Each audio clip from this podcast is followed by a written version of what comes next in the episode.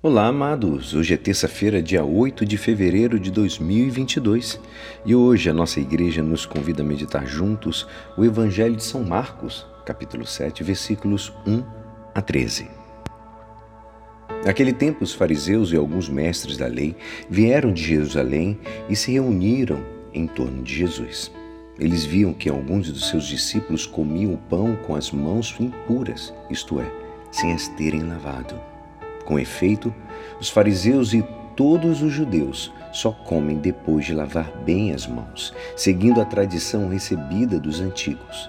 Ao voltar da praça, eles não comem sem tomar banho e seguem muitos outros costumes que receberam por tradição. A maneira certa de lavar os copos, jarras e vasilhas de cobre. Os fariseus e os mestres da lei perguntaram então a Jesus: por que os teus discípulos não seguem a tradição dos antigos, mas comem o pão sem lavar as mãos? Jesus respondeu: Bem profetizou Isaías a vosso respeito. Hipócritas, como está escrito: Este povo me honra com os lábios, mas seu coração está longe de mim. De nada adianta o culto que me prestam, pois as doutrinas que ensinam são preceitos humanos. Vós abandonais o mandamento de Deus para seguir a tradição dos homens. E dizia-lhes: Vós sabeis muito bem como anular o mandamento de Deus, a fim de guardar as vossas tradições. Com efeito, Moisés ordenou: Honra teu pai e tua mãe. E ainda, quem amaldiçoa o pai ou a mãe deve morrer. Mas vós ensinais que é lícito alguém dizer a seu pai e a sua mãe: O sustento que vós poderíeis receber de mim é corbã, isto é, consagrado a Deus. E essa pessoa fica dispensada de ajudar seu pai ou sua mãe. Assim vós esvaziais a palavra de Deus com a tradição que vós transmitis. E vós fazeis muitas outras coisas como estas. Esta é a palavra da salvação. Amados, hoje nós contemplamos Jesus mostrando aos mestres da lei que eles haviam manipulado algumas leis né, do sentido puro do quarto mandamento da lei de Deus. Aqueles escribas ensinavam que os filhos que ofereciam dinheiro e bens para o templo faziam o melhor. Segundo esse ensinamento, sucedia que os pais já não podiam pedir nem dispor desses bens. Os filhos formados nessa consciência errônea achavam que tinham cumprido assim o quarto mandamento, inclusive ter cumprido da melhor maneira, mas de fato se tratava, se tratava de um engano.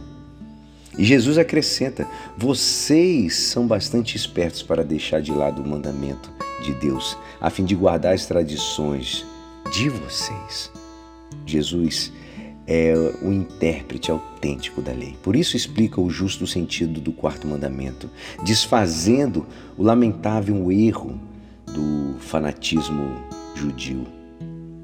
Com efeito, Moisés ordenou, né, quando ele diz: honre seu pai e sua mãe, ainda quem amaldiçoa. Ele vai falando, falando. O quarto mandamento lembra aos filhos as responsabilidades que eles têm com seus pais tantos, tanto quanto como possam, eles devem prestar-lhe ajuda material e moral durante os anos da velhice e durante as épocas também de enfermidade, solidão e angústia. Jesus lembra este dever é um dever de gratidão, amados. O respeito aos pais, a piedade filial está feito da gratidão que lhes devemos pelo dom da vida e pelos trabalhos que realizaram com esforço em seus filhos, para que nós, né, filhos, pudéssemos crescer em idade, sabedoria e graça.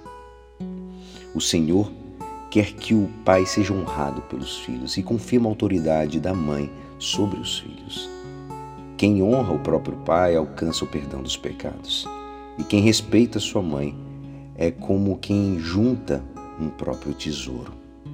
Peçamos hoje o Senhor a graça para que não nos falte nunca o verdadeiro amor que devemos aos pais e que saibamos, como exemplo, transmitir ao próximo esse, esta doce obrigação. E é assim esperançoso que esta palavra poderá te ajudar no dia de hoje. Que me despeço. Meu nome é Alisson Castro e até amanhã. Amém.